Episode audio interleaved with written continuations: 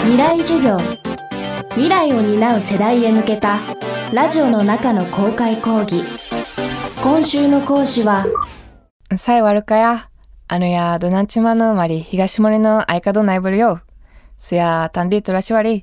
はい。今のは与那国語で、皆さんお元気ですか？私は与那国島出身の東森愛香です。今日はよろしくお願いします。といった与那国語で始めさせていただきました。未来授業この番組は暮らしをもっと楽しく快適に川口義賢がお送りします。島国である日本列島。国の面積としてはそれほど大きくないものの有人無人合わせて7,000近い島が東西南北に広がることで歴史や生活習慣などバラエティに富んだ背景が見られます。その中で日本の一番西にあるのが沖縄県の与那国島です。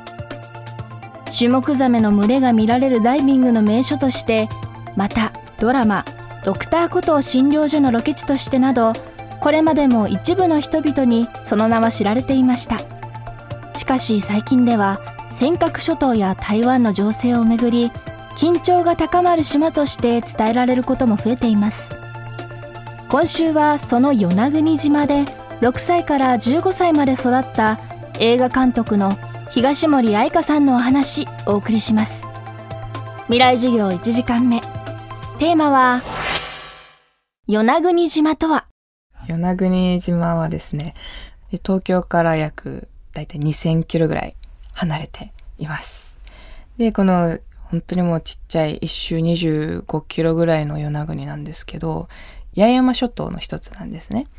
石垣とか西表竹富といった島々の一つなんですけど、与那国以外の島々はこう石垣の周りにポンポンポンってあるんですけど、与那国だけすごい離れてて、石垣からだいたい127キロだったかな。で、その西のお隣にはすぐ台湾があるんですけど、その台湾との距離は石垣島よりも近くて111キロといった距離にあるので、年に数回与那国から台湾が見ることができます。人口は約まあ1700人ぐらいで、まあ7、8年前にまあ自衛隊の方が入ってきて2、300人増えたのかな。今はそれぐらいですね。漁業、農業、まあ、砂糖きび、きび畑だったり、牛だったり、あとは皆さん自営業とか、まあ、観光業ですね。で、まあ、公務員。そんな感じですかね。あ、まあ、あと、お酒だったりとかもありますね。はい。与那国の泡盛、あの、花酒という60度の泡盛があるので、皆さんいつかぜひ飲んでみてください。高校がないため中学を卒業すると多くは島を出ることになる与那国の子供たち。東森さんも15歳でそれまでとは違う環境に進んだ一人です。高校進学で島を出た後、まあ、子供たちは大体石垣島か沖縄本島の方に行くんですね。私は石垣の方に進学したんですけども、で、その後沖縄かもう県外の大学に行くかってなった後に島に戻ってくるってなるとなかなか難しくて、というのもやっぱりもう自分のやりたいこと、まあ仕事が島にはなかったりとか、そもそも島に帰らずも都会で暮らしたいという思いだったり、まあ人それぞれですけど、なので、まあ、同級生が10人前後行って、島に戻ってくるのは多分2、3人とか、それぐらいですね。小さなビーチはあるものの、与那国島の海岸線のほとんどは急斜面や崖になっています。一方内陸に入ると、島とは思えないようなジャングルのような森も広がっています。そんな自然の中で、東森さんはどんな子供時代を送ったのでしょうか？与那国には、蘇内、日川、久部良といって、今は3つの集落があって、で、それぞれに小学校があるので、まあ3つあります。で、中学校が2つ。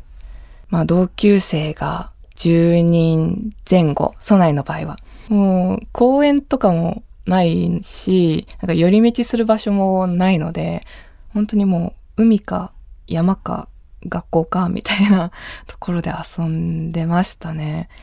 ゲームもあったけどみんなもう外で元気に走り回ってた、はい、記憶があります。あの、与那国には与那国馬というあの在来馬の一つなんですけども、与那国馬がいて、この与那国馬の乗馬クラブみたいなのが学校にはその授業、クラブがあったんですよ。授業の中で学校で馬に乗ってでそれを運動会とかで披露したりするんですね。あと私の場合は小学校の時に学校帰りに牛舎に行って牛の世話をして家に帰るといった 生活を一時期やってましたね。なので家に帰ったらお母さんに臭いって言われたりとかして未来授業今週の講師は東森愛香さん。今日のテーマは与那国島とはでした。東森愛香さんが出演する与那国島と台湾の結びつきを描く影絵芝居、芸用は12月23日から25日まで、横浜人形の家赤い靴劇場で行われます。明日は消滅の危機にある与那国語について伺います。階段での転落、大きな怪我につながるので怖いですよね。足元の見分けにくい階段でもコントラストでくっきり。白いスベラーズが登場しました。皆様の暮らしをもっと楽しく快適に。